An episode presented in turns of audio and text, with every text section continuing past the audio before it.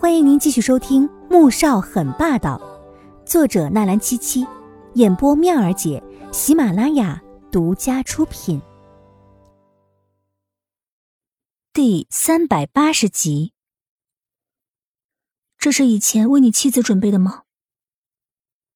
他说完之后，看到男人点点头，心猛地沉下去。下面的工作室，也是你妻子用过的。穆萧寒见他神色冷了下来，嘴角的笑意也退了个干干净净，心中一阵疑惑，却还是点点头。你就这样把你妻子生前的东西给我用吗？黄天武音调微微上扬，带着不敢置信，还有浓浓的怒意。你介意？穆萧寒当然不明白他怎么就不高兴了。我当然介意，这是他生前的遗物，你给我用了。你不怕他九泉之下不高兴吗？黄天武也不是迷信，而是他觉得穆萧寒既然这么爱他过世的妻子，应该是会好好的珍藏这些东西的，而不是这么大方的就给了别的女人用。他没有死，他还活着。穆萧寒的目光深深看着他，十分专注，又似乎含了浓浓的情意。黄天武张了张嘴，一脸的惊讶。显然是被他这话给震惊到了。没，没死。不是说他妻子在一场车祸之中去世了吗？怎么现在又没死呢？嗯，我也是前段时间才知道，他还活着的。穆萧寒很想把真相告诉他，可又怕吓到他，而且估计他也不会相信的。毕竟皇家把这件事遮掩的很好。他没有道理不相信自己的父母，而选择去相信他，所以他在想着把他骗到春城，再让穆子饶给他做个全身检查，看看情况到底怎么样，再做决定。那，你让我住在这里，用他的工作室，还有这些东西，你不怕他伤心难过吗？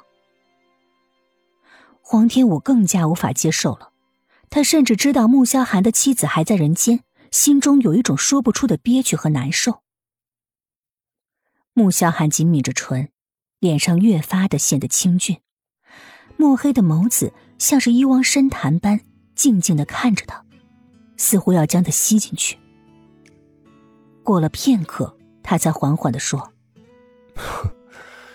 他不会的，而且，你不是别人。”黄天武莫名的一惊。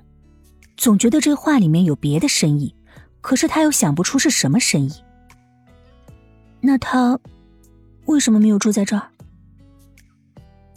他摇了摇头，决定挥掉脑子里乱七八糟的思绪，继续追问。因为一些原因，暂时还不能回来，所以我会一直等着他。穆萧寒的黑眸始终没有离开他的脸，让黄天武有一种感觉，这话明明是对他说的。却又不像是对他说的。他还想继续再问，可又觉得自己问的太多了。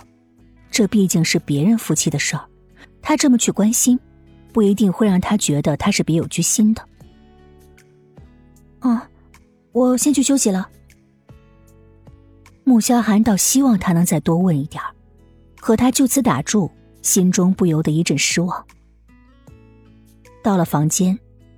黄天武关上门之后，走到更衣室里，打开门后，被里面装的满满的衣服给惊到了。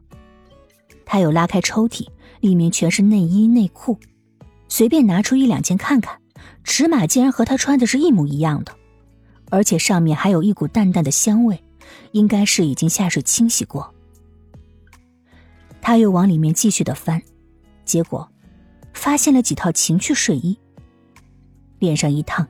心中暗骂了一句“臭流氓”。他拿了套睡衣，走到了浴室，舒舒服服的泡了个澡，出来的时候神清气爽，整个人舒服了很多。没过多久，有人敲门，他打开一看，是一位五十多岁的大妈。黄小姐，可以下去吃饭了。王妈忍着心里的好奇，十分平和的说。黄天武点了点头，跟着王妈往楼下去。好的，请问您贵姓？以后我要怎么称呼您？黄小姐，以后您就叫我王妈吧。我是这里的佣人，平时负责采买，司机是老赵，厨师是我丈夫，姓罗。王妈一边说，一边开始向黄天武介绍。到了餐厅，她看到穆萧寒已经坐下来，手中正拿着一份报纸看。吃饭吧。他放下报纸，拿起碗给他盛了一碗汤。谢谢。黄天武看着桌上的饭菜，全都是他喜欢吃的，但是却不敢自作多情的认为是穆萧寒特意为他准备的，因为他知道，他的妻子也喜欢这些。不过厨师做的饭菜确实可口，而昨晚根本就没吃什么，从火车下来之后也什么都没吃，现在真是饿极了。吃了满满的一碗饭，又喝了两碗汤，这才满足的放下筷子。外面很暖和，想不想出去散散步？穆萧寒看他食欲不错，心中很高兴，但是又怕他积食，于是提议出去散步。我下午要睡个觉，起来还要画稿呢，晚上再去散步吧。新的免费书《凤临天下女商》，同样免费，同样好听，剧情超爽，而且已经很肥喽，可以开始宰喽。点击蜜儿姐头像订阅收听《凤临天下女商》。